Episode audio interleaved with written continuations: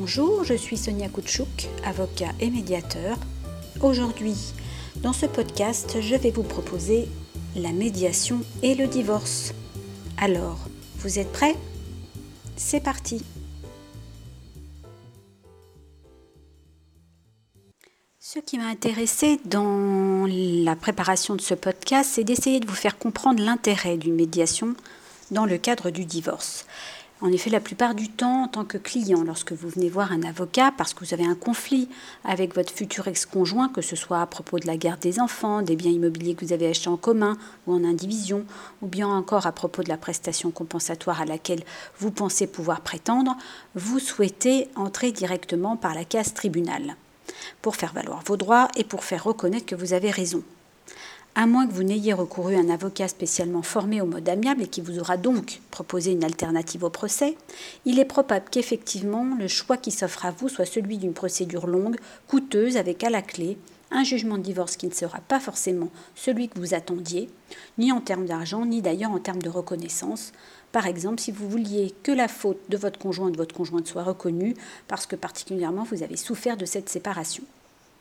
La médiation, dans le cadre d'une séparation ou d'un divorce, a pourtant plusieurs intérêts.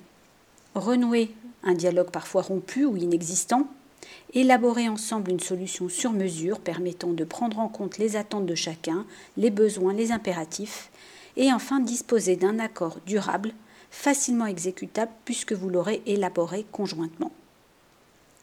Dans mon précédent poste, je vous ai dit quelles étaient les différentes étapes de la médiation, mais je ne vous ai pas précisé que la médiation n'est pas la panacée. Il y a bien sûr des prérequis pour entrer en médiation. Vous estimez par exemple qu'il est nécessaire de recréer des liens ou de les préserver et qu'il y a une possibilité de négocier. Vous avez raison, l'autre a tort, mais il est impossible de vous départager, ce qui va d'ailleurs de pair avec la nécessité de réduire le risque de l'aléa judiciaire. Vous voulez une solution sur mesure et pas une solution imposée par le juge sans considération des spécificités de votre organisation. Et évidemment, vous souhaitez jouer le jeu. S'il y a un risque d'instrumentalisation du processus, il est inutile d'aller en médiation. Et je trouve qu'il est bien plus intéressant d'être dans un esprit de coopération, d'être dans une intelligence collective, plutôt que de rester sur ses positions. Je vais donc reprendre les différentes étapes notamment la phase 1, celle qui sert au récit, à la narration.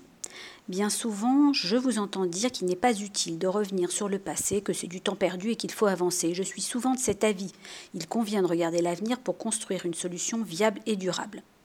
Cependant, parfois, pour une partie, il est important de revenir sur tel ou tel point, mal compris, pas compris ou carrément occulté, et parfois cela aide aussi le médiateur, bien souvent l'autre partie, à comprendre pourquoi il y a ce blocage.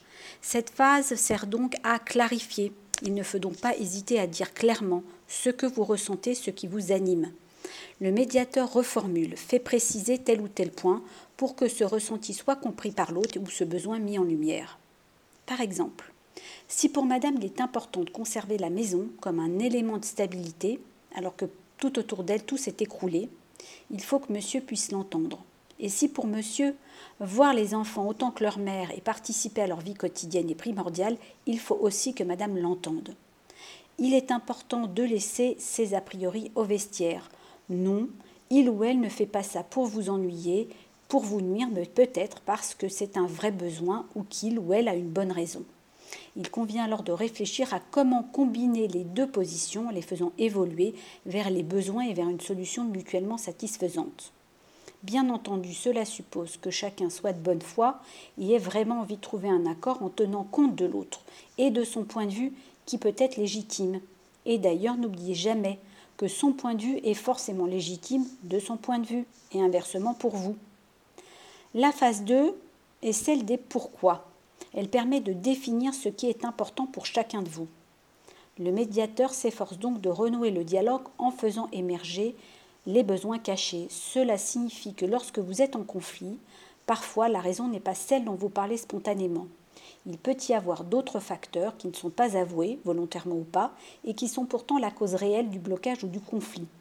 Il y a souvent des malentendus, des craintes, des émotions qui doivent faire jour pour faire comprendre les besoins, les valeurs, les préoccupations et les intérêts.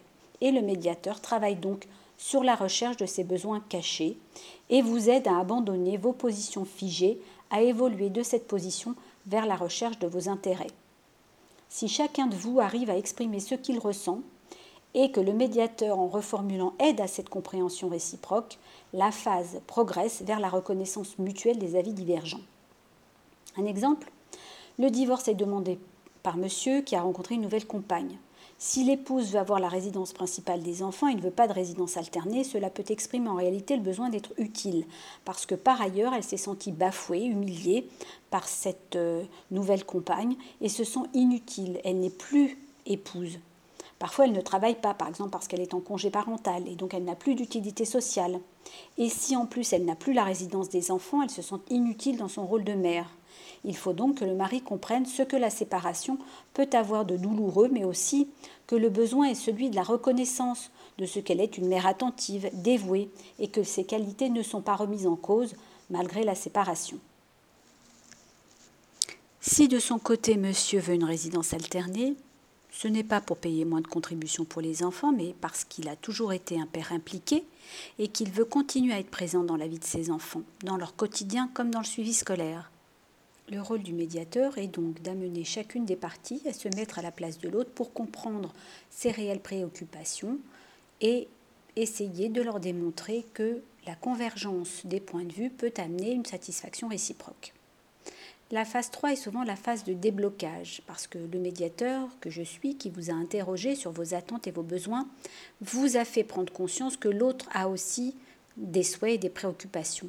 Et doucement, vous êtes passé de votre posture figée vers une reconnaissance mutuelle.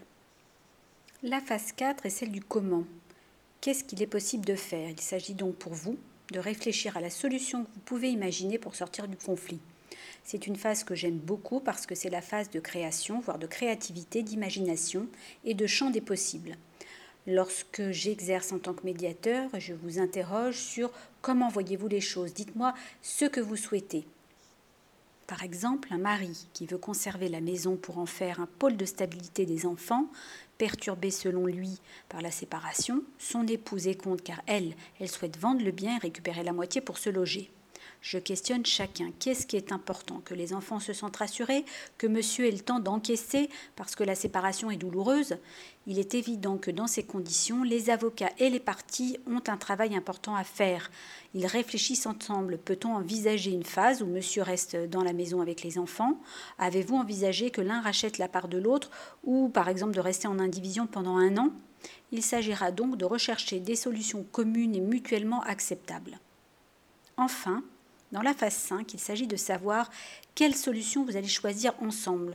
On appelle aussi cette phase le comment finalement. C'est la formalisation des accords.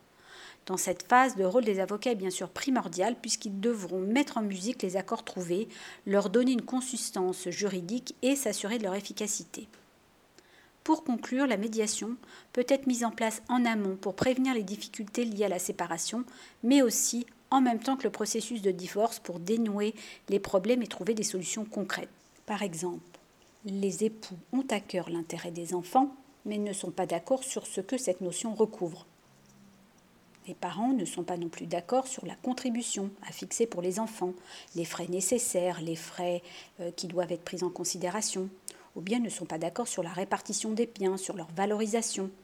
Tous ces points peuvent bien sûr être évoqués avec l'aide des avocats et après avoir éprouvé les différentes phases de la médiation, il y a un travail en commun pour faire émerger les besoins et y répondre grâce à ces solutions sur mesure. Les avocats, sur la base de ces accords, peuvent par exemple rédiger un pacte de famille dans l'attente du processus de divorce ou de la convention de divorce par consentement mutuel. Parfois, le processus de divorce est déjà engagé. Une ordonnance de non-conciliation a été rendue, mais aucun des parents n'est satisfait. Le père trouve par exemple qu'il paye trop de contributions pour les enfants et la mère conteste la décision concernant les vacances parce que le père ne les prend jamais. La médiation peut permettre de sortir d'une impasse. Madame pourrait expliquer que monsieur ne prend jamais les enfants pendant toutes les vacances et que donc elle doit gérer seule et au dernier moment car le père ne la prévient pas, que par conséquent elle passe plus de temps avec les enfants et que la contribution doit être plus élevée. Monsieur de son côté peut expliquer qu'il a peu de vacances, qu'il est très stressé par son travail en ce moment et qu'il a proposé que les enfants passent les vacances chez les grands-parents, ce que la mère a refusé, voulant que le père s'occupe personnellement de ses enfants. Un accord peut donc être trouvé, fixant par exemple un délai de prévenance, obligeant le père à avertir s'il prend lui-même les enfants ou s'il les envoie en vacances chez les grands-parents paternels, ce qui soulage aussi la mère et dans ce cas, il s'engage à régler les frais de transport ou s'occupe d'accompagner les enfants. S'il ne peut pas ou si ses parents ne sont pas disponibles, alors il peut verser une contribution supérieure à la mère ou bien payer le centre de loisirs pendant sa période de vacances.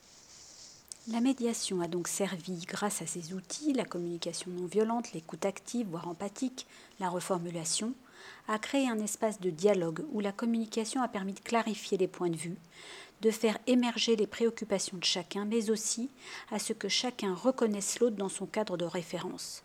Les parties en médiation ont ensuite pu cheminer vers un accord global en préservant leurs relations et en évitant une escalade ou un procès. Voilà, j'espère que ce podcast vous a plu. Si c'est le cas, n'hésitez pas à vous abonner sur PodCloud et également à vous abonner sur ma page Instagram. Merci, à bientôt.